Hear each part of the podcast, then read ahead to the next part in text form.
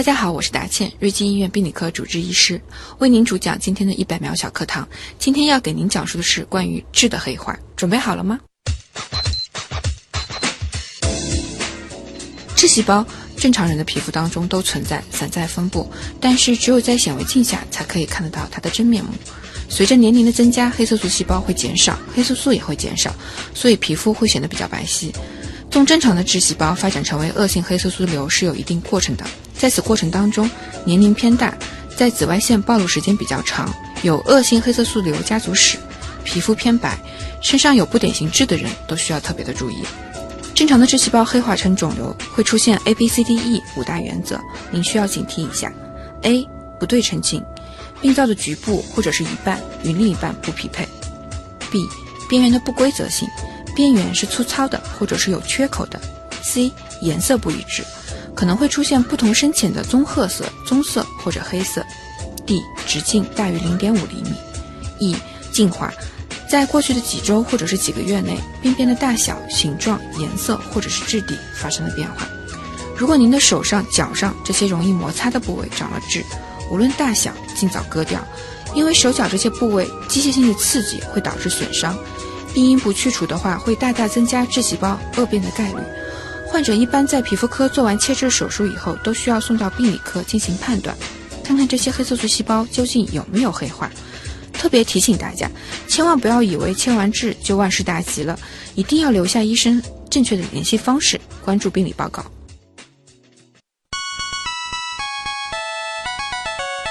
节目准备好了吗？正在将内容进行智能排列。嘉宾的情况呢？正在为您检索嘉宾的特殊喜好，不用那么详细吧？正在为您安装幽默插件，你这是在吐槽吗？正在为您更换全部文字素材，正在删除您的幽默基因，已将节目专业程度调低到百分之三十五。好了好了，马上开始节目吧。正在为您开启极客秀。用专业之魂铸造匠人精神，欢迎来到由上海人民广播电台科学家族工作室和第一财经广播频率联合呈现的极客秀。各位好，我是经常会在大量的文稿当中找一些病句的旭东。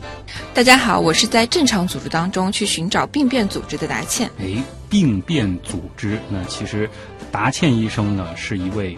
来自病理科的医生啊，他是上海交通大学医学院附属瑞金医院病理科的主治医师。那其实今天的节目啊，关键词也很明显，就是想和大家具体的来聊一聊病理那些事儿。先进入极速考场，我们来认识一下达茜是怎样一个人。极速考场，第一个问题呢是想问一下，你是怎么样定义？geek 这个词的，以及自己曾经做过的最符合这个定义的事情是什么？呃，现在对于极客的定义呢，已经超出了 geek 这个俚语的这个直译的含义。嗯，我之前也听过您的节目当中有很多的解释。那么我个人认为，极客呢是在某一个方面呢，通过自己的努力对社会做出贡献的人。我觉得这类人也可以成为极客。就是通过自己的努力，然后要对社会做出贡献，这两个都很重要。对，那您曾经做过的？比较饥渴的事情是什么？哎，这个说起来有点惭愧，我自认为自己没有做过什么比较饥渴的事情。但谦虚了，其实光是您的这个职业，已经是在拯救千千万万的家庭。对，但是比较幸运的是呢，我周围发现了很多饥渴的人。比方说，我硕士的时候呢，在北京军事医学科学院遇到我的课题组的组长于淼师姐，她的科研能力非常的强。但是有个细节，就是当我进实验室的时候，我的环境非常的不熟悉。嗯，他在生孩子的前一天，还挺着一个大肚子，蹲在一个立式冰箱的最下面一个底层的柜前呢，帮我寻找一个抗体。当时我很感动。第二天早上我去实验室的时候，实验室的老师跟我说：“嗯，前天晚上你师姐已经生了。”哇，对，所以我觉得他是一个非常敬业的一个 PI。嗯，那还有比方说，我现在科室的我的一个代教老师，我们戏称为她叫淋巴瘤的小仙女，嗯，易红梅老师，她的诊断水平非常强。我跟她回家的时候是顺路的，然后有一次我们在地铁上，我们就讨论一个非常罕见的疾病。当时我正在为这个诊断非常苦恼的时候，她拿出手机刷刷刷给我发了好几篇文章。嗯，当时我就觉得她就是文献界的那种哆啦 A 梦，就惊呆了。对我很感谢身边。出现的这些极客们，因为他们都是跟我学习和工作非常好的一个榜样。就是跟极客接触的多了，不知不觉也把自己的这个 level 往上提。嗯，我期待有一天自己能够变成极客。好的。如果说极客秀啊。这个要换一个 logo，请您来设计，您觉得把它设计成什么样的比较合适？为什么？呃，如果是我的话，我会选择放一个显微镜在上面，因为我们的工作是通过显微镜去观测、去研究这个疾病的微观世界。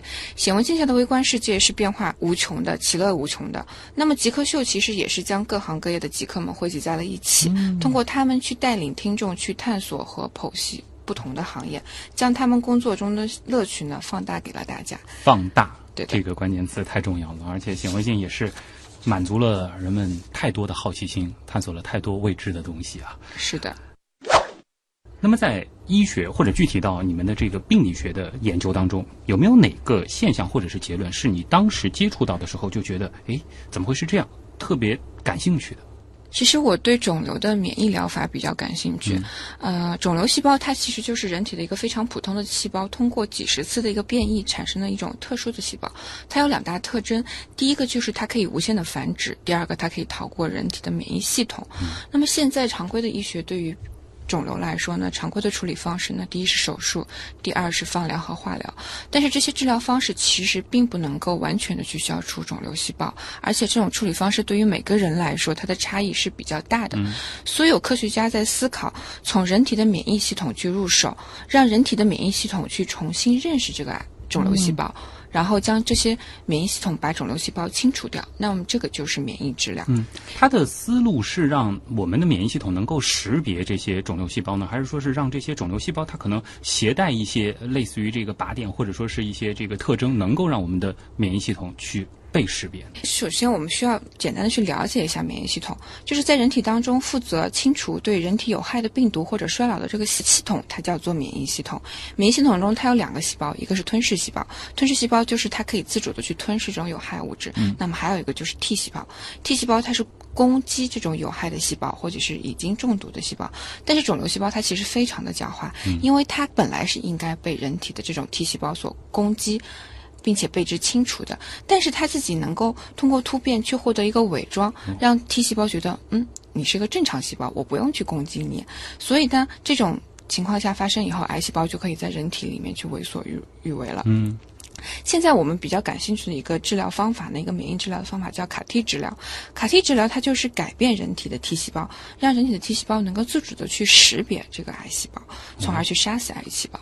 其实比较经典的一个例子呢，就是在血液学当中，在美国有个叫 Emily 的小姑娘，她之前得了一个急性白血病，在二零一二年的时候，她的白血病就是爆发第二次爆发了。当时她别无选择，就成为了当时卡替免疫治疗儿童急性白血病临床试验的第一位患者。现在已经第七年过去了，她还是完全的处在缓解当中。根据为她提供治疗的费城儿童医院的一个情况更新来看，她现在自己的体内还是存在于这种卡替细胞。这对于医生和科学家来说都是非常大的一个 big surprise，因为这就意味着。就好比说，我们打了一个疫苗，这有了抗体以后，这个肿瘤就永不再犯。对，即使它还存在，但是它只要兴风作浪，现在的这个 T 细胞是能够可以揭破它的伪装的，对，可以去攻击它。想请教一下，您最后一个学历的毕业论文，它的题目是什么？呃，我的硕士毕业论文呢是 MCFP 对于肝癌。细胞生物行为学影响的一个初步研究。那么 MCFP 呢？它是一种线粒体的载体蛋白。我的工作就是把这种蛋白给它干涉掉以后，那么可以发现这种肝癌细胞的增殖明显的减缓了。那么细胞的周期也发生了阻滞。在一些药物的攻击下，这种恶劣的环境下，这个细胞的凋亡是明显增加的。我们希望这种蛋白能够给肝癌细胞的治疗带来一定的突破。诶，冒昧的问一下，您硕士做的就是病理相关的事情吗？对病理学与病理生理学，感觉好像和我们普通人啊，对于病理的这个认知有一些不一样。我以为可能病理学的就是要判断各种各样的这个东西，它是不是这个具备疾病的特征。但好像您的这个硕士论文，起码题目给我的感觉就是，我们还是要研究去治疗它的，去攻克它的这种方法。呃，我的硕士毕业论文研究的话呢，偏均于分子方面的，嗯，对，它也属于病理的一个方向。在您的日常工作当中啊，哪些工具或者说是仪器对你来说是必不可少、至关重要的？呃，当然是显微镜了。显微镜是吧？那像是在你们的这个科室当中，有多少种显微镜？呃，显微镜的话，每个医生是必备一台，因为它是平时我们工作所需要的。那么在教学当中，还有一些多头的显微镜，就是比方说主任或者是其他的老师在带教当中，其他的学生也可以从显微镜当中看到。那么还有一些拍照用的显微镜，就是为了去采集一些图片。啊，你们必备的那一台是什么样的显微镜呢？光学显微镜吗？光学显微镜，就是我们这个原来在这个学校的这教室里面见到的那种。对对对对。能不能说一下它大概的这个价格？呃，好像差别还蛮大的啊啊，对，基本上几万块钱到十几万不等。啊，那比我们这个学生时代用的那个要贵多了啊！对对对这个我们就说这个几万块钱的这个，嗯对于你们专业级的来说的这种入门款吧。嗯您现在一年的收入大约能买几台呢？收入自给自足没有问题。就是比较贵的那种能够买个一两台，然后比较便宜的那种能够买个若干台。对对对，差不多。啊好的，不为难你啊。如果你必须要重新选择一次专业，或者说给你一个机会可以回到高三那一年，你会做一个什么样的选择？呃，如果让我重新选一次专业的话，我还是会选择医学，但是方向会有所改变。呃，其实我现在比较感兴趣心心理学，我因为我觉得研究人类的心理现象以及背后的一个精神功能学和行为科学是一件非常有意思的事情。哦，这个是在这个工作当中忽然冒出的这个灵感，或者说是念头呢，还是说一直可能也有类似这样的兴趣在？嗯，在在不断的去跟人接触的时候，我觉得产生了这样一个念头。哎，病理科的医生也是需要经常的和人接触的吗？我一直觉得好像就是在这个实验室当中，这个看着显微镜就行了。呃，在现在的工作当中，呃，我们跟病人的接触其实也很多，因为他们如果说对报告有所呃不太了解的话，他们会直接过来问我们。嗯嗯，还有一些像现在各种检查，像分子检查、基因学的这种普及的话，那么他们也会过来跟我们说他们的需求。对，再包括病理，其实需要和各个科室的医生相互的这个沟通协作啊，这个跟人打交道的机会还是非常非常多的。是的，嗯，如果可以不考虑其他所有的情况，包括家庭的牵绊，包括收入的限制等等，遵循你自己的内心，最想做什么事情？现在的话，我想开个咖啡厅，然后带着女儿周游世界。哎呦，又要开咖啡厅，还要带着女儿周游世界，对，开咖啡厅是为了自己，啊带女儿周游世界也是为了她。是通常来说，就是有这种梦想的人，嗯哼，就在我们的这个经验当中，就是嗯好像平时的这个工作很忙。会比较忙。对的，因为的确是陪女儿的时间很少，嗯所以呃，如果自己有时间的情况下，我还是尽量的多陪陪她，多出去走一走。嗯现在的话，这个假期什么的，嗯，现在假期比较少，像我们像平时的周末的话，一般都是需要加班的。嗯然后像呃国家法定假日的话，基本上有一部分时间也是需要加班。嗯，就这个行当啊，总体来说还是这个假期比较有限的，或者就算有假，也很难说是想休就休充分的。利用对，，嗯，如果可以拥有啊，甚至能够为违背物理规律的超能力，你想有一个什么样的能力，或者说是实现一种什么样的愿望？嗯，其实在我二零一五年，我有个遗憾，就是在我外公去世的时候，我还在上海工作。如果说我有这个超能力的话，我希望时间可以倒流，我希望可以回去多陪陪他。啊，就不一定说是改变最后的这个结果，但对是希望，结局是不可能改变的。对的。好的，极客高科学。欢迎回来，这里是正在播出当中的极客秀。各位好，我是经常会在大量的文稿当中找一些错别字或者病句的旭东。大家好，我是在正常组织当中去寻找病变组织的达倩。哎，欢迎达医生做客极客秀啊！某种程度上，我们的工作还是有一些类似的地方的，就是都要找茬，是吧？对前面其实，在极速考场当中的时候，也简单的聊了一聊，就是普通人对于病理医生工作的这样的一个理解，好像就是盯着显微镜，然后去看大量的这个样本，然后哎，这个区域可能有一些问题，然后就把它圈出来、标出来，然后给一个判断。你们的工作是这样的吗？对我们工作就是去寻找一些病变组织，给出一个正确的诊断。嗯，这就是日常工作的内容。那如果说再上升到病理学这个概念，那他研究的又是什么？病理学现在分为两种，一种是人体的病理学，一种是实验病理学。嗯人体病理学是通过尸体解剖、活体检查以及细胞学这样等检查呢获得的标本，对疾病做出一个最后的诊断。那么这些人体病理学也是在医院或者一些教学的机构呢大量去应用的。实验病理学呢，就是以疾病的动物模型或者是在体外去培养细胞为材料为医学研究。像我之前硕士的课题，也就是实验病理学的一个部分。嗯那么，病理学是如何展开研究的呢？美国的著名医生 William Oster 他曾经说过，病理学是所有的医学之本。所以在医学的教育当中，病理学其实是跟基础医学和临床医学之间的一个桥梁。它的学习呢是需要基础医学，比方说解剖学、组织胚胎学、寄生虫学、啊生理学、生物化学等等这些基础学科作为一个铺垫。那么同时，病理学呢也是学习临床医学，比方说你在医院所看到的一些临床科室，啊外科、内科、儿科、妇产科等等。它病理学是学习各门临床课程的一个基础。那么在目前的呃医疗工作当中呢，活体组织检查学是我们目前诊断最可靠的方法了。嗯，检查是工作的一部分，但是如果说到病理学，所谓的这个终极目标，就是要搞清楚所有疾病它发生的这个底层的原理到底是什么。只有搞明白了它的这些原理，我们才能够有的放矢的去进行精准的治疗。是的，嗯，呃，那么在日常的工作当中，就是咱们病理科的医生和其他的。科室的这些医生到底是怎么样配合的？或者说平时你们到底在忙些什么呢？嗯，刚刚徐东提到的一个概念就是精准医疗，这是二零一五年奥巴马提到的一个概念。那么精准治疗的确是建立在精准诊断的这样一个基础上。你想要精准的诊断，就离不开病理。病理科就像一条电路上的零件在干路上面，如果说这个干路上面的出了问题，那么整个线路就是不能运行的。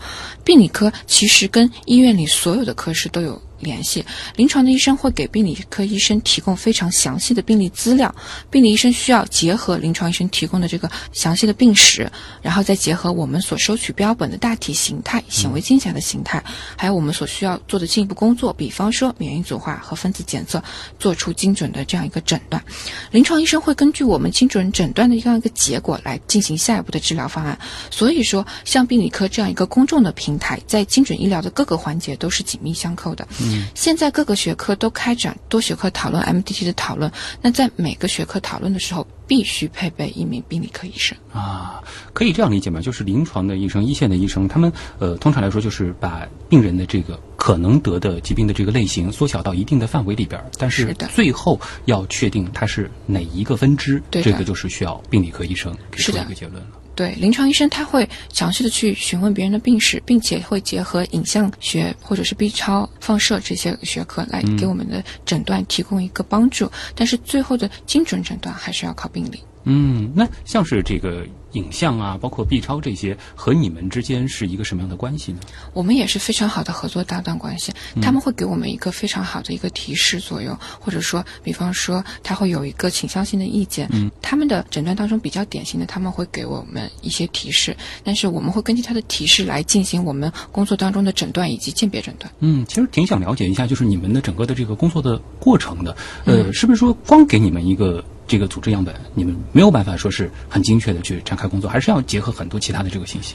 呃，给我们一个样本的话，如果说能够带到一些正常的组织，那么首先我们会判别这是它是哪个部位的，那么再根据这个部位来进行相应的一个诊断。但是如果说你仅仅给一个非常局限的这样一个区域的话，不带有周围的正常组织的时候，那么疾病的类别它有很多种，那么形态学上也是有很多交叉的，这种时候会给我们的工作带来很大的不便。嗯，哇，感觉你们是需要面对各种各样的这个疾病的类型。科室里面的病理医生会有一些这个专攻吗？还是说大家都需要认识各种各样的类型？嗯，徐总的问题其实很专业，的确如此。像呃，瑞金病理科的话，它现在也是在想多方位的去发展一个亚专科，因为。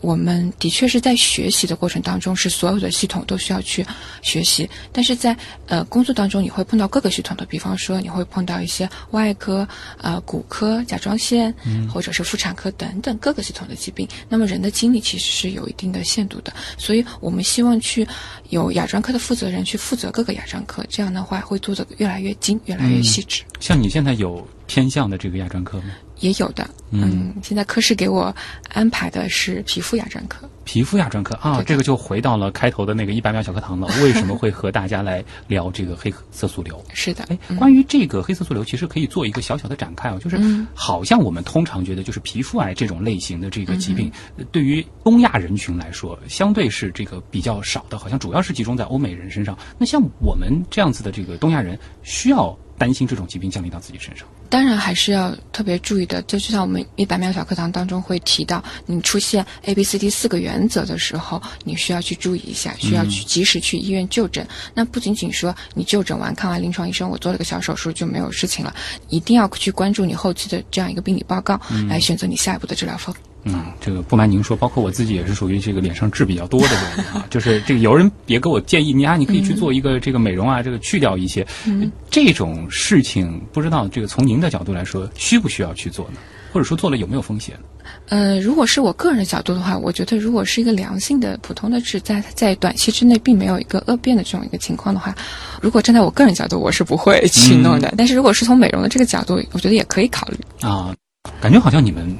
每天除了就是具体去做这些呃检测分析这样子的这个工作之外，有大量的时间是得学习啊，因为疾病的这个发展，包括医学本身的这个发展，我们对于疾病的认识都在更新，而你们又是需要去搞清楚。这个病本身的一个发生机制的，是的，像现在不仅仅是病理科医生，其实在所有的医院的各个科室都是需要去不断去学习、不断去更新自己的医疗知识，因为这个社会来说，医疗知识更新的太快了，各个国家的这种医疗都在飞速的发展当中。如果你自己不学习，那必然是落伍。是，然后又回到了，就是说，您是瑞金医院的医生，这个也是全国大名鼎鼎的医院，通常大家都有这样的一个认识，就是要疑难杂症。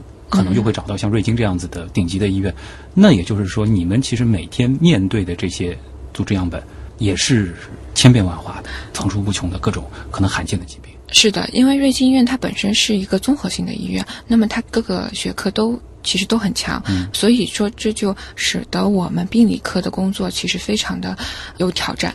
那我们在各个学科当中都会碰到疑难杂症，因为瑞金医院是他们相当于最后一层堡垒。嗯，对我们尽我们所能去给。各种疑难杂症做出最精精准的诊断。嗯，这边其实和大家说一个背景啊，就是之所以会认识达倩医生，也是之前做了一期关于这个人工智能啊，参与这个病理诊断的这样的一个跨学科的讨论。当时我就觉得，哎，原来这个达医生啊，对于这个人工智能这一块，不仅仅说是有所了解了，之前其实也参与过相关的这个工作。是的。这里我觉得来到极客秀也是。这个话题我们再展开展开啊，因为呃，可能有些朋友不一定是听过上一次的那期节目，就是想先问一问，就是人工智能现在是怎么样参与到我们病理的这个诊断的？人工智能其实是建立在数字病理的。这样一个出现的基础上面，首先我们了解一下数字病理。在数字病理出现以后呢，我们大部分的应用是在一个云会诊的平台，就像我们大型的三甲医院，其实经常会接到从各个基层医院送过来的病理片会诊。那么现在呢，大型的三甲医院基本上都有这个会诊的平台，患者只用去上传高清的一个数字病理切片和相关的一个临床的资料，就可以得到专家的会诊，就免去了这个来回奔波的辛苦。嗯。在数字病理和人工智能去结合了以后呢，不仅仅是国外，国内也有很多医院在进行这样的一个研究。比方说华西医院，它进行乳腺癌的研究，研究的非常好。我们瑞金医院在消化道系统上面也进行了一些的研究。还有现在像皮肤癌、前列腺癌还有乳腺癌都有非常好的这样一个文章出来，就像之前我们节目当中所提到的，这些肿瘤它的发病率其实是比较高的。对于病理来说，他们大部分的病例从镜下诊断来说，它的组织学的结构是非常有特征的。所以说，病理和 AI 从这些疾病当中入手是比较快，比较容易取得成果。通过我们这样一个经验的积累，也可以将这种经验拓展到其他的肿瘤当中。嗯，目前在病理方面的结合应用上面呢，只有细胞病理学。就像那我们之前央视一套有一个机智过人的栏目，我不知道大家看过没有？其中就展现了巧思和病理医生在宫颈癌的筛查上面，他们的 TCT 诊断其实是大部分是高度一致的。呃，在应用方面也目前就仅限于一个宫颈癌的 TCT 的一个筛查。那么其他的像组织病理学很多是限于研究方面。在研究方面，我们期望所达到的呢是，比方说我给你一张乳腺癌的切片，那么机器可以告诉我它高度怀疑癌的这样一个区域，我可以重点去看这些地方，然后省去了我去看其他一些正常区域的这样一个时间。嗯。那么在目前的医疗环境当中，我们看到了 AI 和病理的合作，它会有很多可能性，从医疗、教学和科研方面，但是。就目前目前的医疗环境而言，AI 呢只能辅助病理医生的诊断，还不能完完全全代替病理医生的诊断。这个关键点是在于没有办法追究 AI 的责任吗？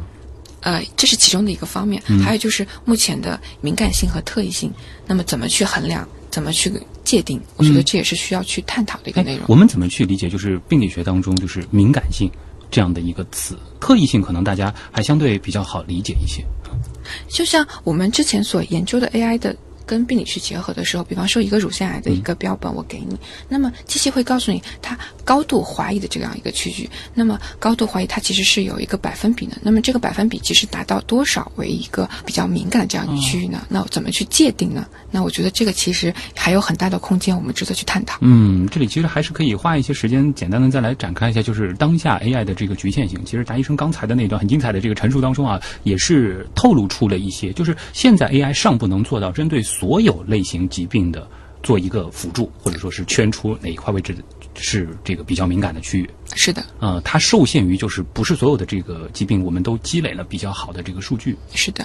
还是说本身可能这个不同的这种类型对它的这个识别也是有这个难易程度。对，因为不同系统的疾病，其实在我们平时工作诊断当中差异也比较大。嗯，比方说比较容易入手的一些，像消化道的肿瘤，像乳腺的肿瘤，病理医生在学习工作当中其实还比较好入手，因为它的形态比较特征。嗯，但是你也会遇到一些非常难的，比方说血液学、淋巴瘤、血液病这种，这种就是我们在平时的工作当中自己去诊断都具有很大的挑战性。如果在这种情况下，你再去教 AI 去学习的话，必然是一件难上加难的事情。嗯，就所以你们可能，呃，一方面就是还是得就是花一些精力，就是帮助这些算法的专家去训练他们的这个 AI。另外一方面，可能也是期待就是 AI 本身它能够出现一个质变，它能够去自己的去学习，能够看出可能我们还没有发现的其中的一些联系。对，我们也期待 AI 有无限的可能。嗯，呃，这里我们回到初心啊，就是最初是一个什么样的契机让你？选择了就是病理这个方向。呃，有时候开玩笑觉得这是命运的安排，因为当时在研究生入学考试的时候，我当时选了一个眼科学，这是一个非常优秀的一个学科，但是因为自己当时不够努力，所以研究生考试的分数跟他们差了几分，所以是调剂调剂到了病理学与病理生理学。在我硕士毕业以后呢，正好看到瑞金医院病理科一个规范化培训的招聘信息，所以我就报名了，比较幸运的通过了考试，也就参加了三年的规范化培训，最终留在了瑞金医院病理科。啊，所以是这样的一个过程。是的。某种程度上，的确，病理并不是你在本科阶段最想从事的一个方向。是的，啊，那么这个最后机缘巧合选择了这个专业之后，又有什么样重新的认识呢？呃，选择这个专业后，我觉得这个专业能够让我学习到很多东西，让我重新去了解一个疾病，而且在这个学科当中，我认识到了很多优秀的老师和同事，所以我现在非常喜欢这个学科。嗯，还是非常喜欢的。是的，但是我们说这个。从事病理学研究是一种怎样的体验？这个问题可能回答起来，应该是属于这种酸甜苦辣、五味杂陈的吧。能不能和我们谈一谈？是的，嗯，我记得我们主任曾经说过一句话，他说每一张病理切片背后都是有逻辑的，都是可以娓娓道来的故事，如同一帧帧电影胶片。我们的工作就是通过这个 H 一的镜下的形象现象去看到这个疾病的本质。那么病理诊断目前在医学上面是最可靠的一个诊断，一旦出错了，就会发生无可挽回的这样一个后果。嗯，其实最难诊断的就是组织的良恶性。那么一旦你的方向错了，它的治疗就是完全不。一样的，病理科作为一个医院的公共学科，承担着最后的风险，所以我们有时候自己跟自己开玩笑说，我们是行走在刀尖上的舞者。根据法律规定的话，如果说病理科医生出现了诊断的错误，是要追究法律责任的。那所以你们平时的这个，就是最后出一个诊断结果之前是一个什么样的过程？是一个非常谨慎的一个过程。嗯，在我们去下一个诊断的时候，就像我们刚刚提到的，我们跟临床医生的结合是非常紧密的，所以说我们会非常详细的去了解这个人的病史以及他所做的检查。嗯。这样是为了方便我们对这个疾病更好的去进行诊断和鉴别诊断。那么鉴别诊断非常重要。嗯，如果有一个病人他之前有过某种肿瘤的病史，这就会提示我们，你这种肿瘤现在会不会是复发或是转移？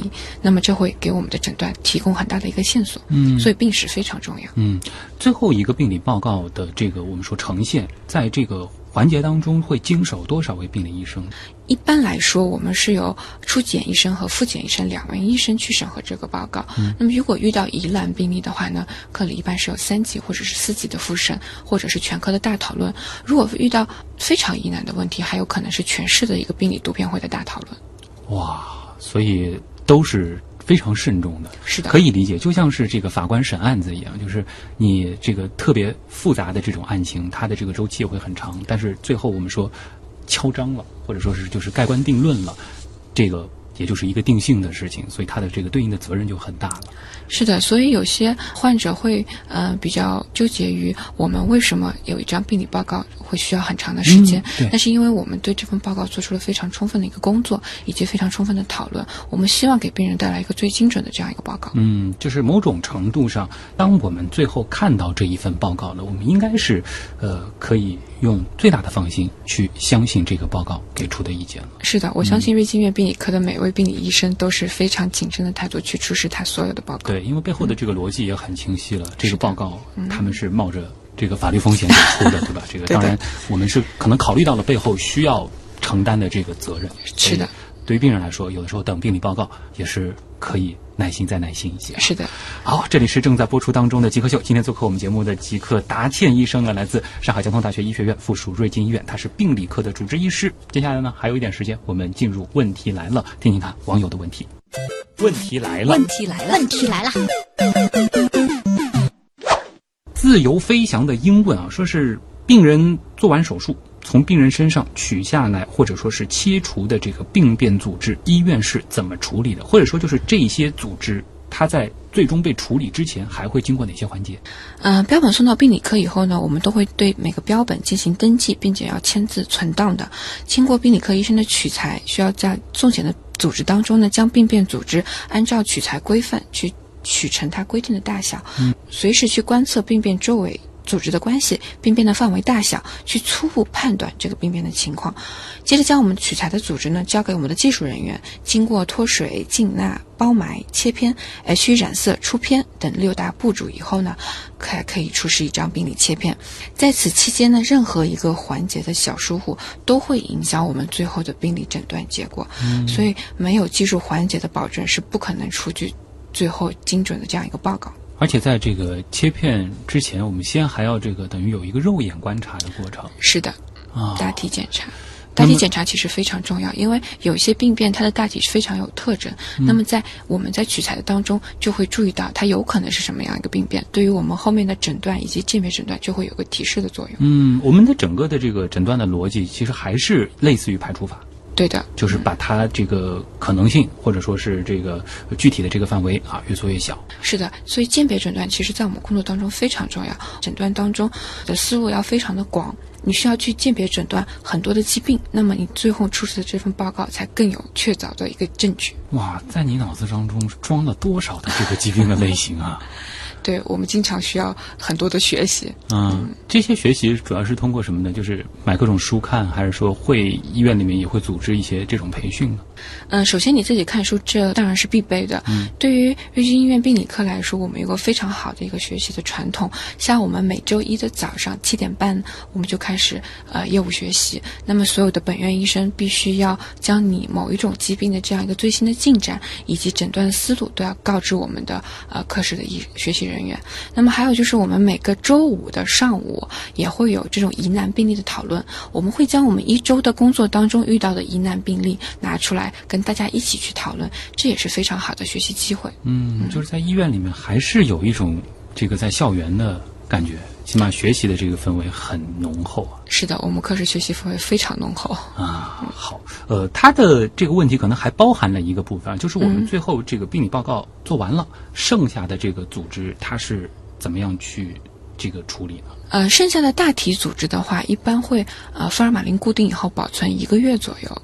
对于你所制作成蜡块和切片的组织呢，一般来说是保存三十年的。它是相当于是变成了以后医学研究的一个资料了，是吗？是的，第一个是呃，如果说病人有需求的话，他可以随时到医院去借鉴这个病理标本。嗯，所以你们有一个很大的库房。我们有的啊非常大的一个标本保存的一个档案室。嗯，这个都是可能我们平时不太想到这个医院会有的一些区域啊。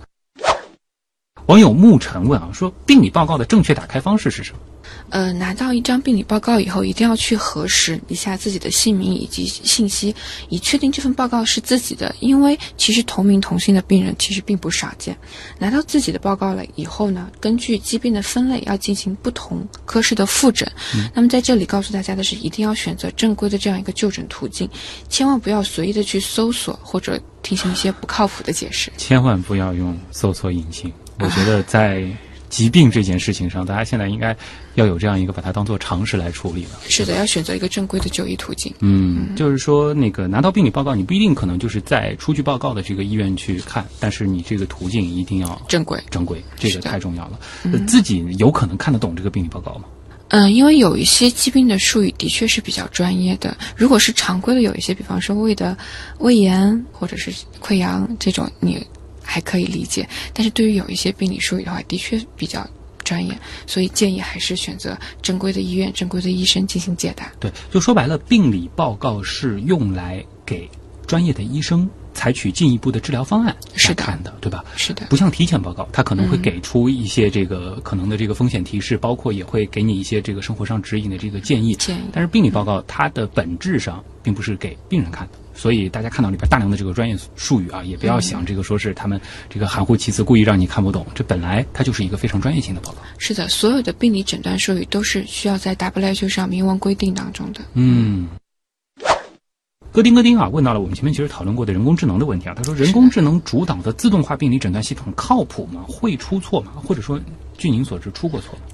第一，靠谱这个事情是相对的。你因为对于一个疾病的诊断而言，你如果是出现那种疑难病例的时候，就会出现很大的争议。那么两个非常高级别的专家，他有可能做出来的诊断都不一定完全一致。嗯，那么在未来，其实我们期许是 AI 能够帮我们去筛掉一部分病例，去减轻我们的工作量，但是它不可能去完全去取代病理医生的诊断，它只能辅助我们诊断。嗯第二个是目前人工智能自主的病理诊断的话，还没有完全应用到应用当中，嗯所以也所以也谈不上出错，对吧？对它还是在实验阶段研、发阶段。研发阶段。对是的，哎，这个其实就可以延伸开来谈一个我们好像之前也聊过的问题啊，就是嗯担不担心人工智能它真的特别厉害之后给取代了？呃，我觉得病理医生从目前的医疗状况来说，还是不能被完全取代的，嗯因为 AI 它也现在是处于一个研发阶段，我们期待它能够给我们提供更多的便利，去拓展我们更多的可能性。嗯但是完完全全取代病理医生，从目前这个视野来看，还不太可能。哎，那如果说它不是完全取代，但是它挤占了大部分病理医生现有的工作，嗯你会觉得有危机感？我会觉得我有更多的时间去研究更为细致的一些东西，因为现在的病理科医生处于极度紧缺的一个状态。像目前而言，国家在职的已经审核有医师资格证的病理科医生也只有一万多名，那么其实缺口有将达几万名，所以说我们的工作非常繁忙。我倒是期待 AI 能够协助我们工作，给我们节省一些精力和时间。啊谈不上是这个抢你们的饭碗了，恰恰是你们这个行当本身有大量的我们说用人的这个缺口在，AI 如果参与进来的话，反倒是刚好填掉了这一部分。是的，那所以就是病理医生是不是也存在这是一个就是分布不均的这个问题呢？嗯，就目前而言，的确是这样。